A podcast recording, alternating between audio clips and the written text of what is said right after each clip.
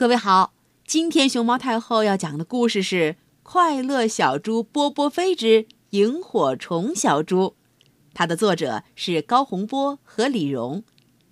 关注荔枝电台、喜马拉雅电台、熊猫太后摆故事以及微信公众号“毛妈故事屋”，都可以收听到熊猫太后讲的故事。小猪波波飞有个手电筒，绿绿的壳，红红的钮。摁下红按钮，手电筒唰一下就亮起来了。波波飞好喜欢啊！夜里拿着手电筒走在路上，啥都能看清。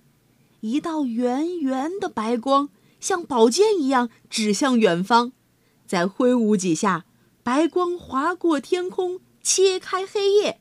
波波飞觉得自己呼特威风。自从有了手电筒，波波飞再也不怕天黑。相反的，他盼着天黑，而且越黑越好。如果是月亮很大的夜晚，波波飞反倒觉得很扫兴，因为自己手电筒的威力显不出来。这时候，波波飞就会对着月亮高呼：“不要月亮，不要月亮！”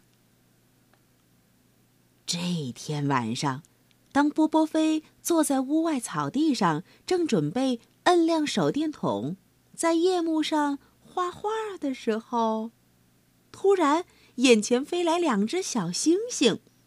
小星星发出细细的歌声：“我们是快乐的萤火虫，飞来飞去。”在夜空，我们来找小猪波波飞，比比你的手电筒。嗯，波波飞乐坏了，因为他认识许多小朋友，从花猫、小狗到白兔、蝴蝶、壁虎、毛毛虫，都是好伙伴。偏偏。就没见过萤火虫，会发光的萤火虫。波波飞举起手电筒，向天空画了一个大大的圈儿。两只萤火虫，嗯，飞进了圈儿里，上下飞舞，飞出许多闪亮的小圈圈。波波飞。又用手电筒画出一串小亮点，像省略号一样，噔噔噔噔。两只萤火虫牵着手，也在夜空中踩出了一串小圆点，一粒一粒又一粒。波波飞关上手电筒，惊奇的揉揉眼睛：“啊，两只萤火虫可以在空中翻跟头呢！”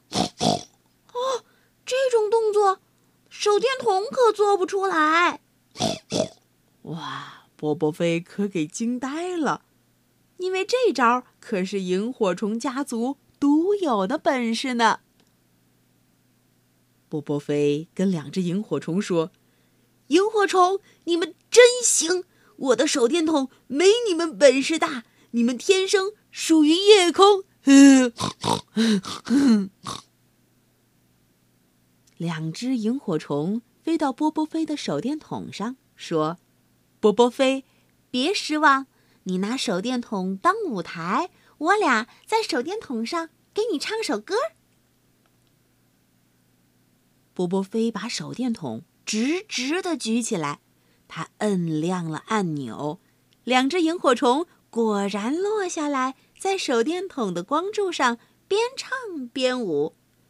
我们是快乐的萤火虫，飞来飞去在夜空。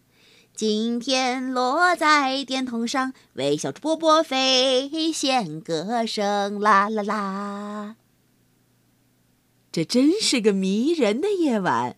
波波飞被两只萤火虫的歌声感动了，他知道这一切都因为绿色手电筒。小猪波波飞。更珍惜自己的宝贝手电筒了。小朋友，你用过手电筒吗？你见过和手电筒一样可以在夜晚发光，甚至比手电筒还厉害，能在夜空中翻跟头的萤火虫吗？等到夏天到来的时候，有机会的话，可以去找一找萤火虫在哪儿哦。